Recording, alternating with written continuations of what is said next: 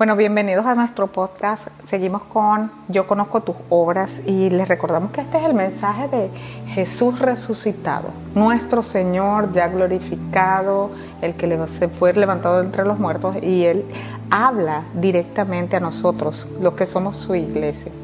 Hay mucha gente, eh, los eruditos piensan que estos, estos mensajes a las siete iglesias representan etapas de la iglesia de Cristo. Pero nosotros aquí en el grupo, en, nuestro podcast, queremos enfocar esto más como el mensaje que Dios le da al cuerpo, a la, iglesia que somos todos nosotros. En esta ocasión vamos a hablar de este mensaje de la iglesia de Tiatira. Y esto se encuentra, estamos, les recuerdo que estamos estudiando en Apocalipsis 2.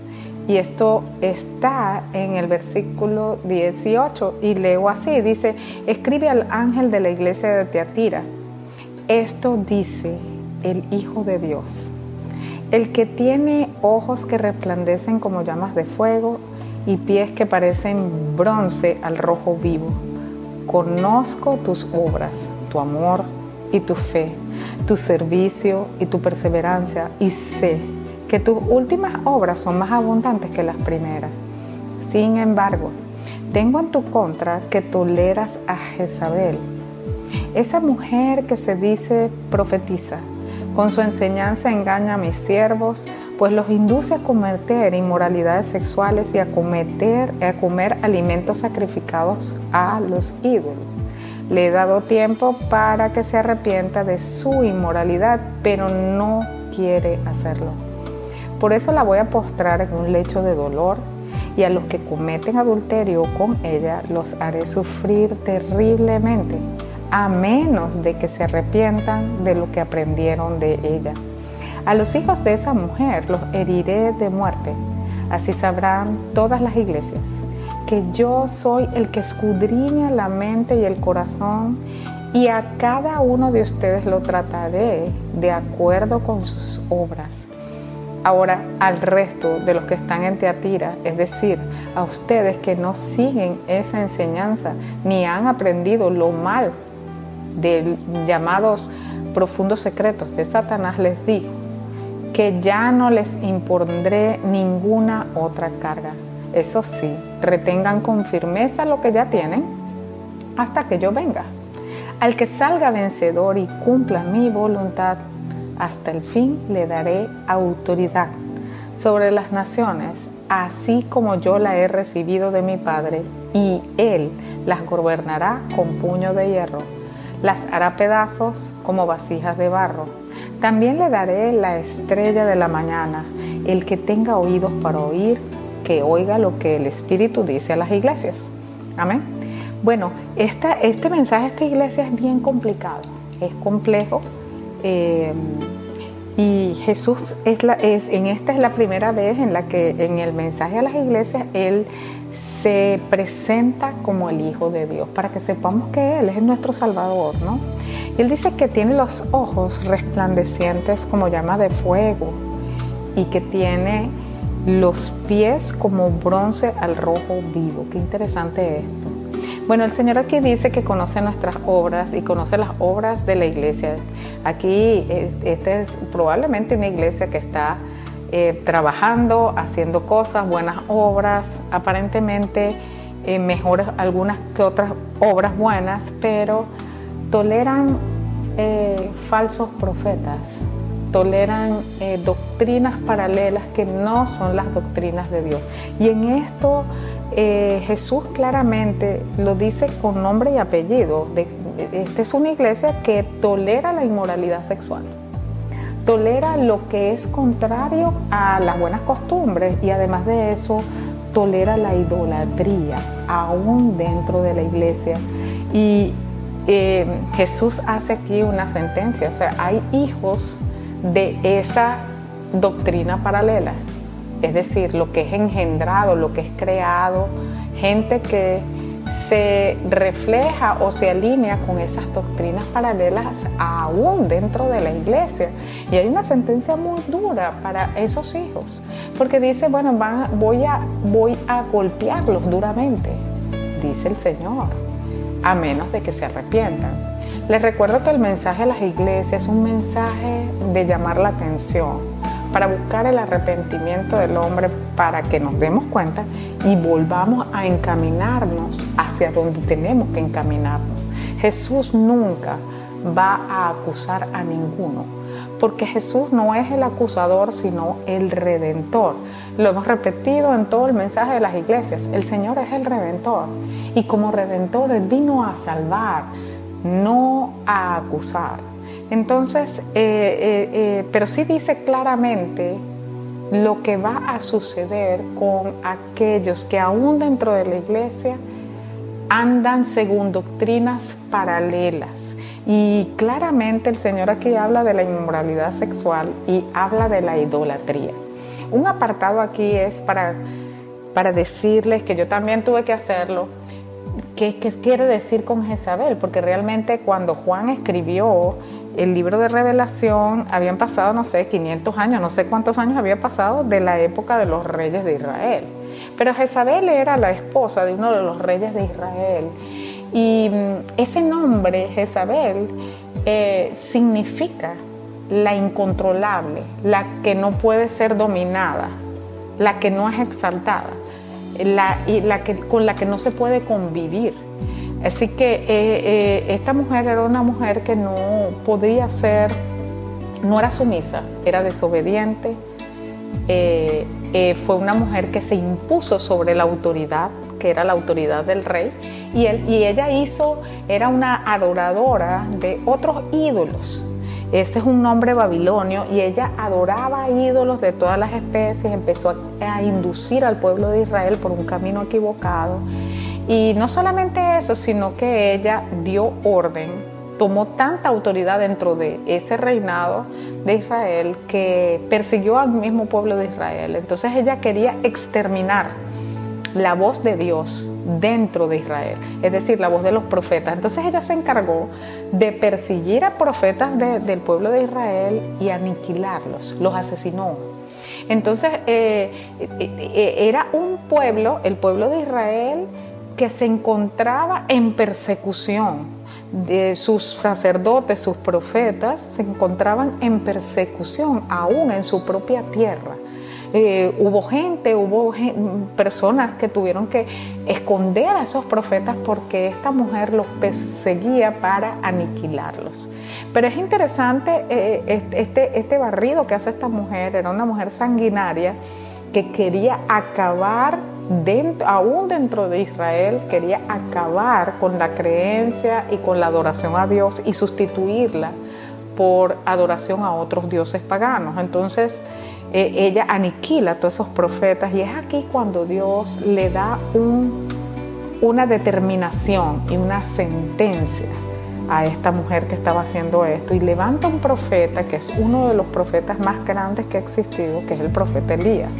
Y el profeta Elías hace una convocatoria donde trae a todos esos que le servían, es decir, todos los hijos de esa doctrina, los trae a todos, hace una demostración de fe y deja en ridículo a la doctrina falsa y erradica eh, y hace una, una demostración de que Dios es el Dios verdadero a través de un super milagro y eh, por esa razón, eh, el pueblo de Israel se reencamina, abre los ojos, eh, hay una pelea y, eliminan a todos esos profetas o todos esos seguidores de, de esa doctrina paralela, extraña que se estaba imponiendo y por eso Jezabel le hace la guerra a Elías. Sin embargo, Dios mismo acaba con esa mujer pero eso representa por qué Jesús aquí,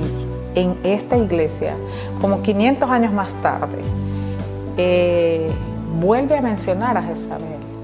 Porque el Señor aquí lo que está es representando o explicando lo que representa, lo que representaba esa Jezabel, no a la persona física, sino lo que espiritualmente Jezabel está representando aquí.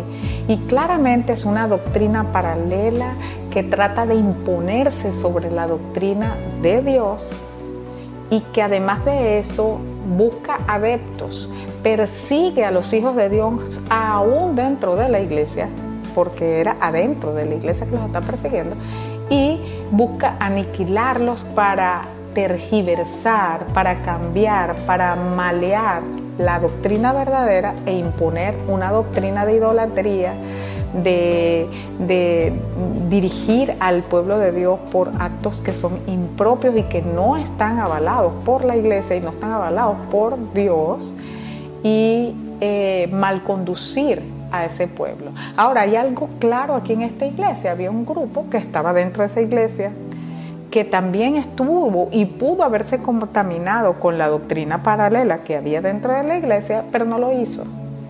Se mantuvo.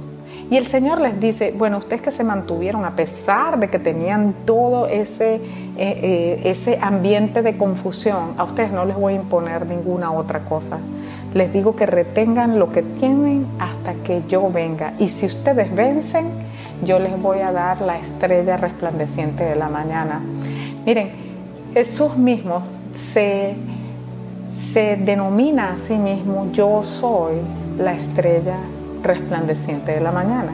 Es decir, una vez más el Señor le dice, yo te voy a dar la vida, la vida eterna, una vez más. Ahora, a los otros viene una gran sentencia, una gran sentencia sobre Jezabel que la va a postrar en una cama de dolor.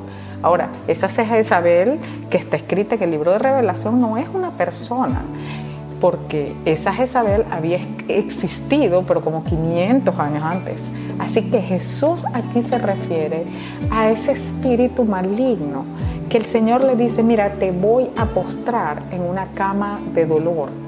Está hablando contra la fuerza maligna que opera dentro de la iglesia, aún dentro de la iglesia, para imponer una doctrina equivocada y paralela. Así que esa sentencia ya nosotros sabemos que el Señor al final juzgará a todas las naciones y el mal será apartado del bien. El Señor lo vuelve a decir aquí, pero lo que nos llama a nosotros, que somos cuerpo de la iglesia y que podemos estar perteneciendo a la iglesia de Cristo, es a los que se dejan permear y se dejan confundir por doctrinas falsas y paralelas. El Señor dice que los va a confrontar duramente a menos de que se arrepientan. A menos de que se arrepientan. Y lo vuelvo a decir, a menos de que se arrepientan. Es decir, hay una oportunidad para que no seamos golpeados, para que no estemos, y eso es abrir los ojos y arrepentirnos. Eh, eh, eh, Dios nos manda a tener discernimiento, discernimiento de espíritu. Y si estamos dentro de una iglesia, lo que yo diría aquí, ¿cómo hago yo para no adoctrinarme en algo que está ocurriendo dentro de la iglesia? ¿Cómo hago yo para no adoctrinarme a algo que es paralelo? Entonces, eh, lo que, lo que yo digo aquí es, el Señor mismo también nos manda en la palabra de Dios a probar los espíritus. Nosotros no le podemos dar tanto poder a una persona que se llama a sí misma profeta. ¿De dónde? ¿Quién lo nombró? ¿Quién le colocó esa banda de profetisa o de profeta para que le diga al pueblo que Dios dijo? No. Si nosotros queremos saber lo que Dios dice realmente, vayamos a la palabra de Dios. No le demos tanto crédito a cualquiera que venga y diga que es profeta. Hay gente que tiene un nivel de energía y brincan y saltan y dicen grandes cosas y, se llaman a sí mismos, yo soy apóstol o yo soy profeta y se llaman ellos a sí mismos.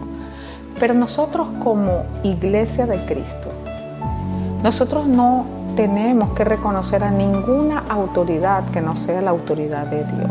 Si hay profeta, que sea el Señor el que lo confirme en su palabra.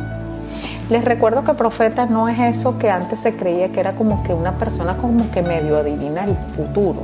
El Señor no nos ha dado espíritu de adivinación, sino espíritu de poder, de amor y de dominio propio. Así que aquellos que se dicen profetas, una de las cosas que nosotros podemos detectar es cualquiera que confunde la palabra profeta para decir que de alguna manera nos dice el futuro y tiene algo que decirnos y que Dios y que nos mandó a decir, miren, cuando Cristo murió en la cruz, ya no necesitamos ningún intermediario para hablar con Dios.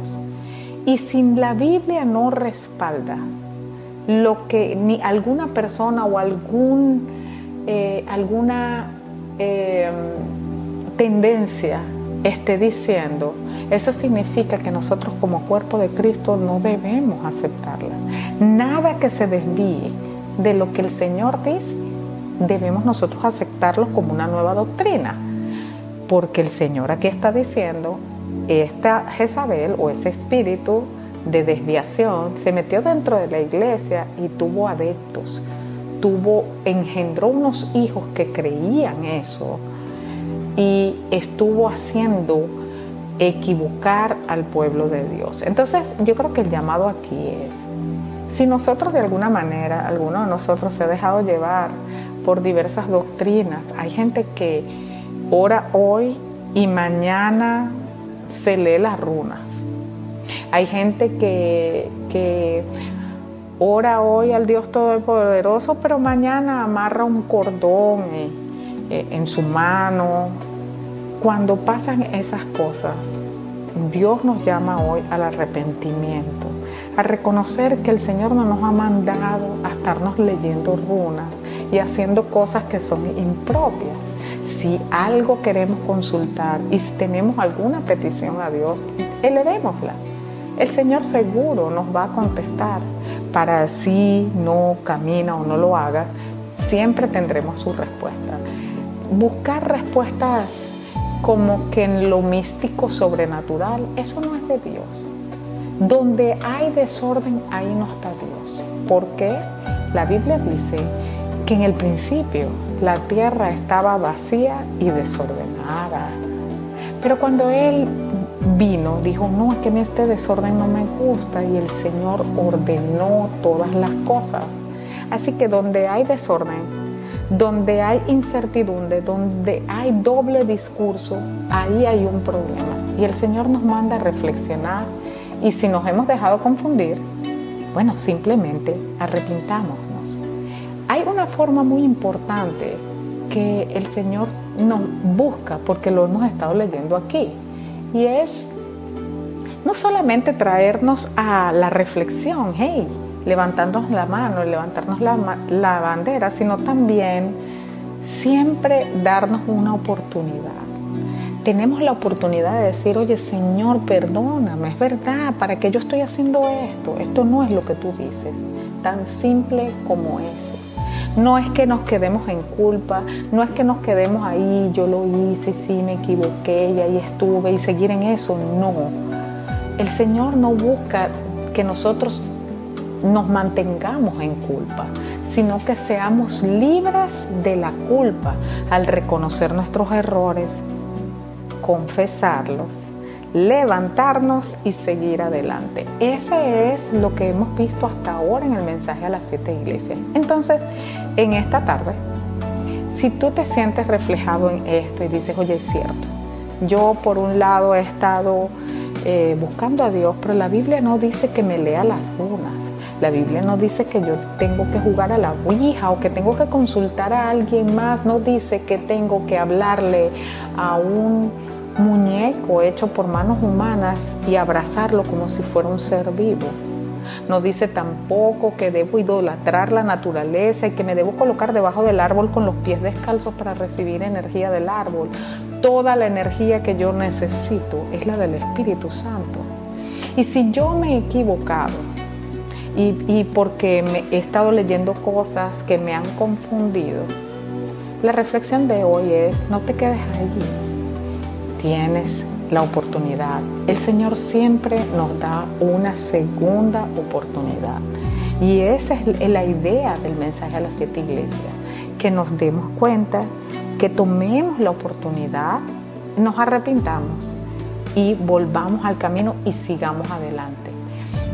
Antes de, de cerrar, hay una parte en una visión que tiene un profeta que se llamaba Ezequiel, y en la visión, él dice que era un army que llevaba al trono de Dios, pero el trono, e, esa army o ese trono, esos caballos, esos carros, no se devolvían, sino que nunca se devolvían, sino que siempre caminaban hacia adelante. Dios no quiere que nos quedemos estancados en un lugar según la palabra de Dios, no lo digo yo, no hablo yo jamás tomando el lugar de Dios, sino que digo lo que dice su palabra. Y su palabra dice que esos carros no retrocedían. Entonces, eh, el arrepentimiento no es retroceder, al contrario, el arrepentimiento es regresar al carril y seguir adelante encontrar la forma de estar en alineación con Dios y seguir adelante. El Señor en ninguna parte de las mensajes de las siete iglesias nos dice, y quédate ahí, y sufre por todo lo que has hecho, tú eres un pecador, quédate ahí. Al contrario, nos dice, no, mira, a menos de que te arrepientas, si tú te arrepientes, esto es otra cosa.